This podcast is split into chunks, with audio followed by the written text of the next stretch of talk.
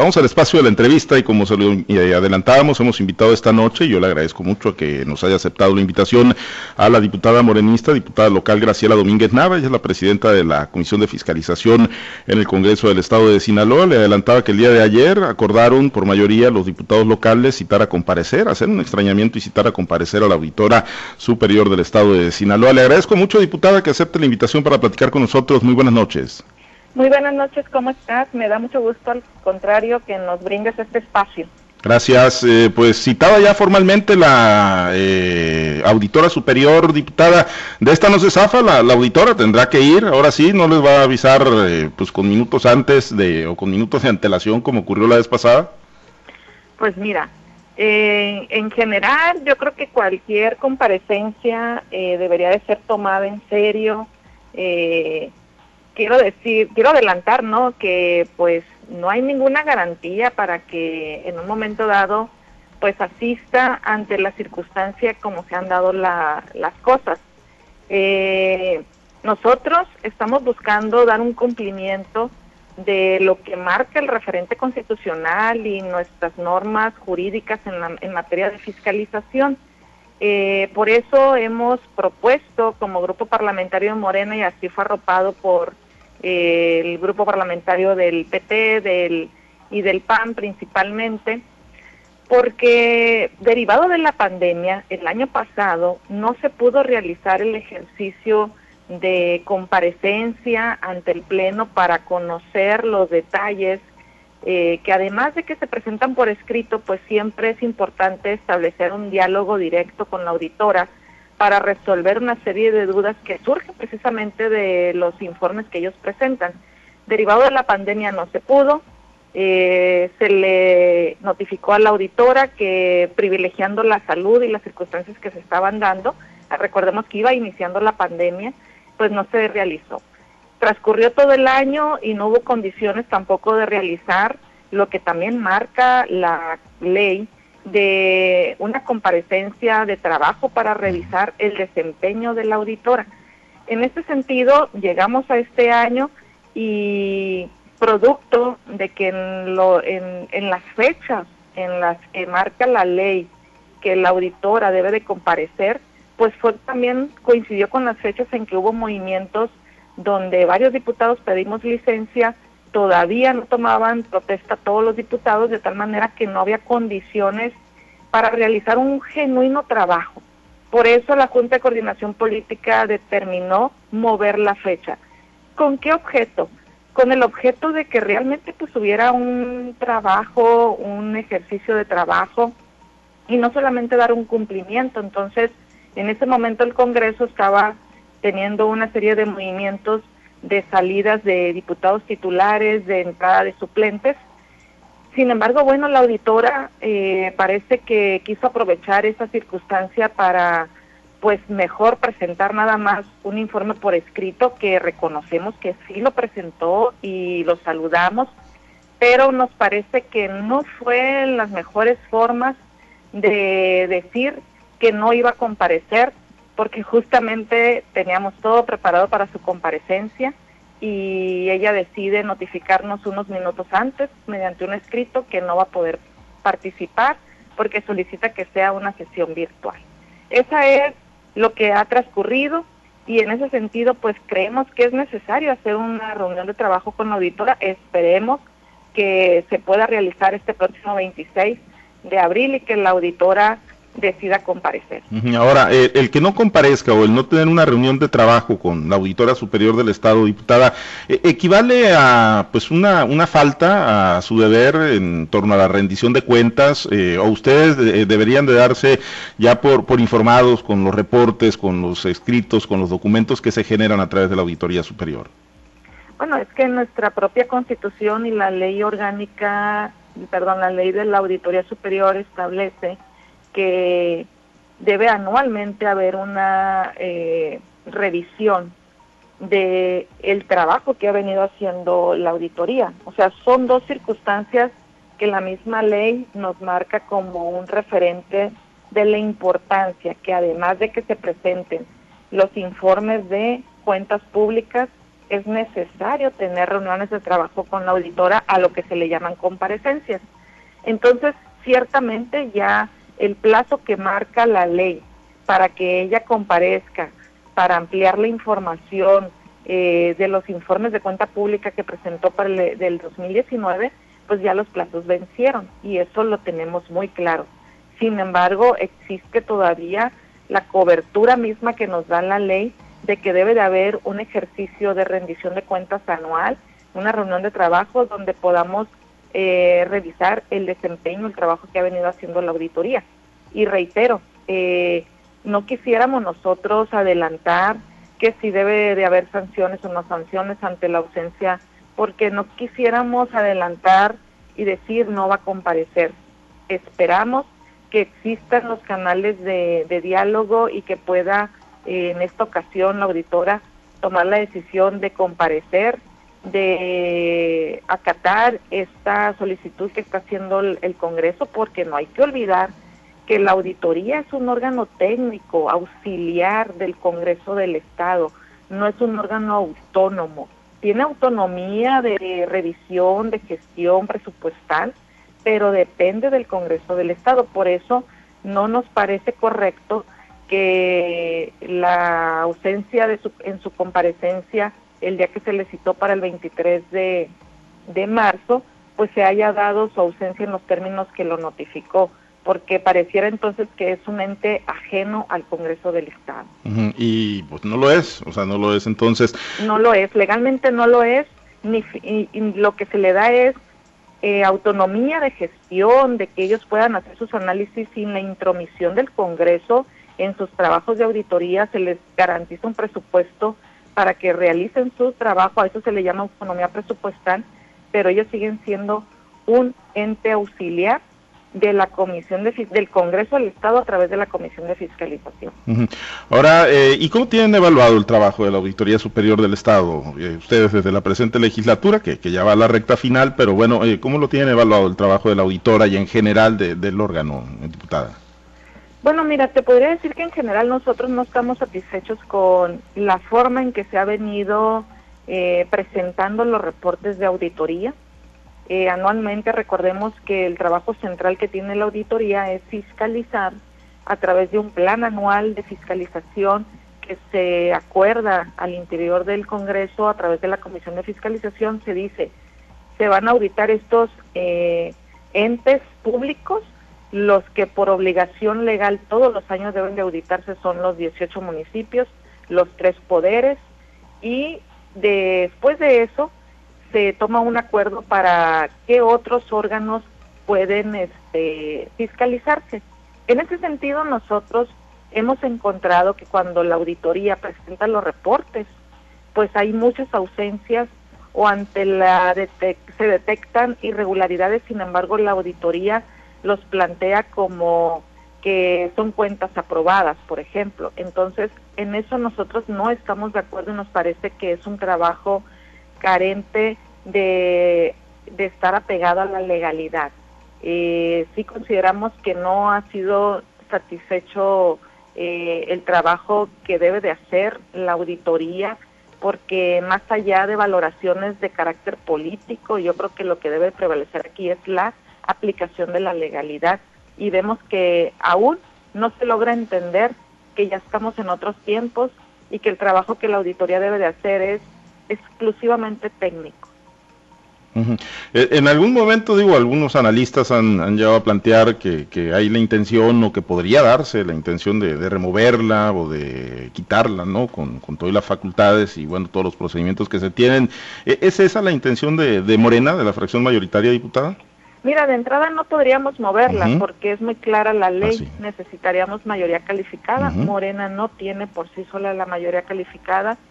Sin embargo, sí consideramos que ha habido eh, algunos actos eh, por parte de la auditoría, encabezados por la auditora Emma, que creo que sí ameritaba que se hiciera una revisión eh, genuina, de manera muy clara, muy objetiva, de la necesidad de hacer un cambio.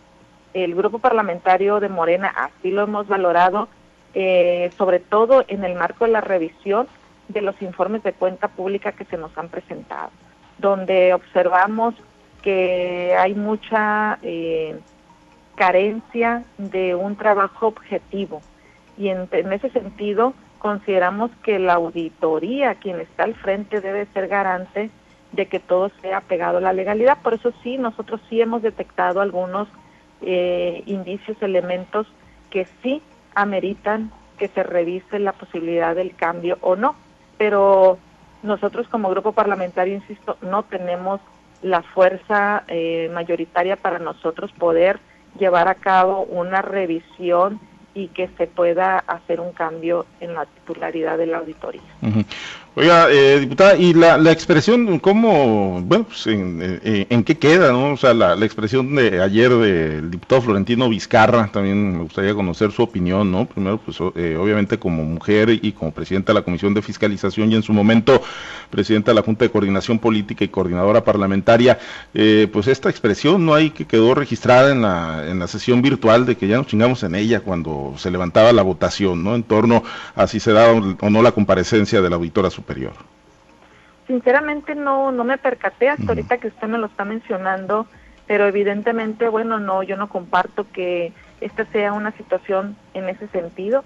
Creo que nosotros tenemos una responsabilidad mayor donde lo que tenemos que vigilar es que todo funcionario esté apegado a atender eh, las sus obligaciones en, en, el marco de la legalidad, eh, sus funciones, y en ese sentido por supuesto que desde mi perspectiva el que nosotros pidamos que se haga una reunión de trabajo conocida como comparecencia, pues es porque lo amerita.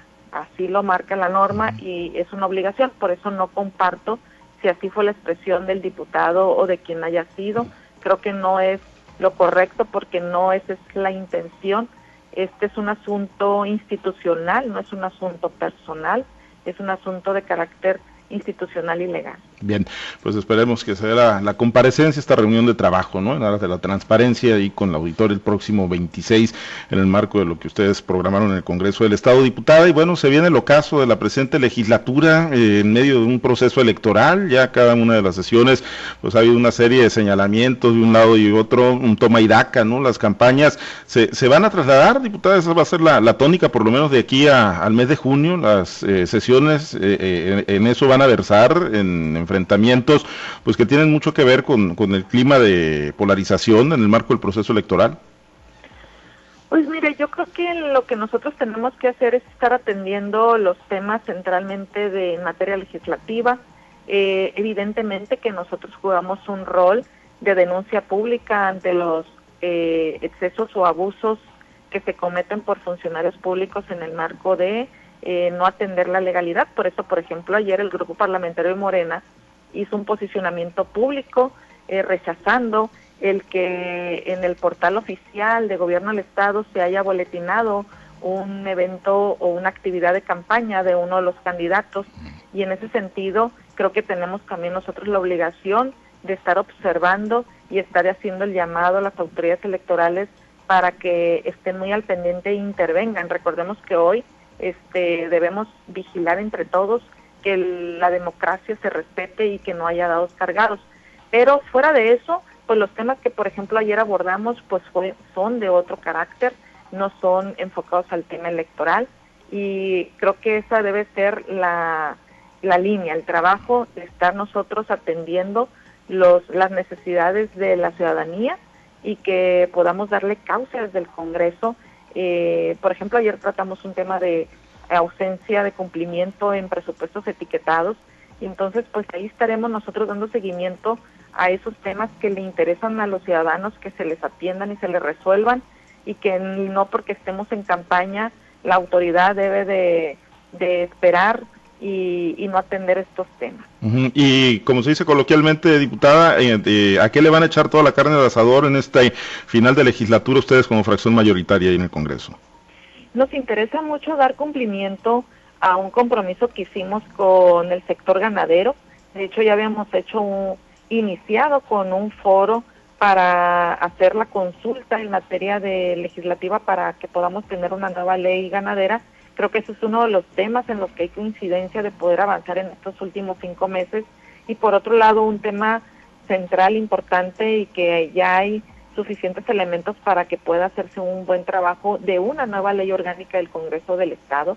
De hecho, ayer, en la sesión de ayer, se dio lectura a la iniciativa que el Grupo Parlamentario de Morena presentamos, donde valoramos que el Congreso del Estado debe de modernizarse y no es haciendo reformas a la ley ya existente, sino necesitamos un nuevo marco jurídico donde incluso eh, nosotros podamos ya darle el carácter de ley orgánica del poder legislativo, así como existe del poder ejecutivo, del poder judicial, necesitamos nosotros también darle ese rango y modernizar muchos de los aspectos internos que deben regularse a través de esta ley.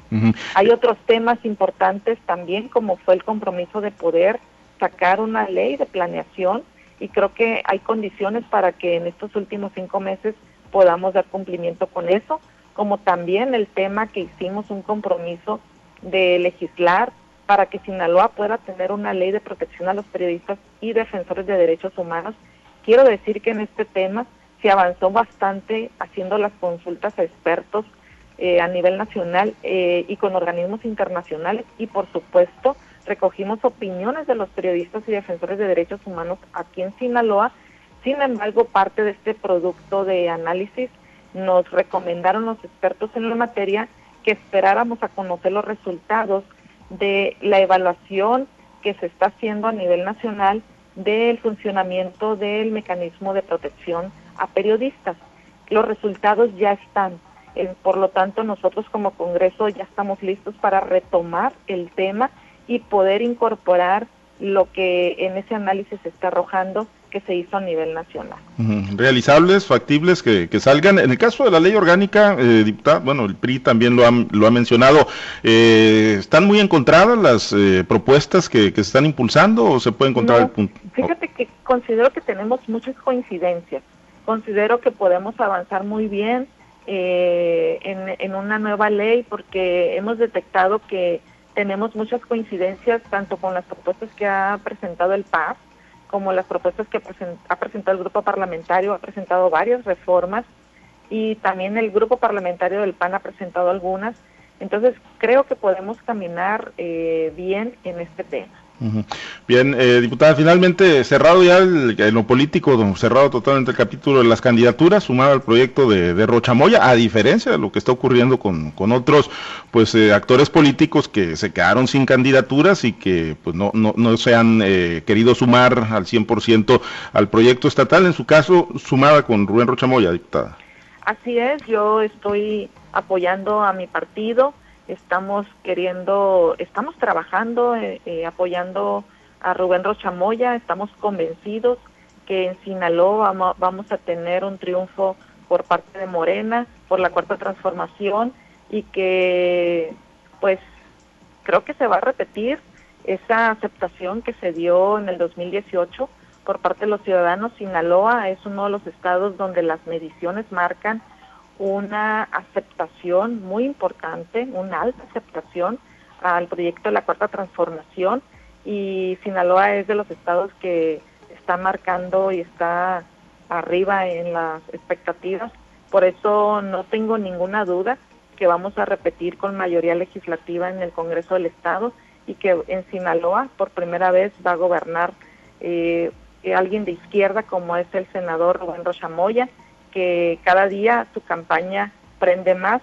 Ya recorrió en una semana todos los municipios y hay una expectativa muy importante. Sin duda nosotros estamos ahí apoyando, colaborando y lo vamos a hacer y lo seguiremos haciendo. Muy bien, pues estaremos pendientes y por supuesto de las actividades legislativas y particularmente la comparecencia del auditor el próximo 26. Le agradezco mucho, diputada, que nos haya aceptado la invitación para platicar. Al contrario, muchísimas gracias por el espacio y buenas noches para todos. Gracias, seguiremos platicando. Es la diputada Graciela Domínguez Navas, la presidenta de la Comisión de Fiscalización en el Congreso del Estado de Sinaloa.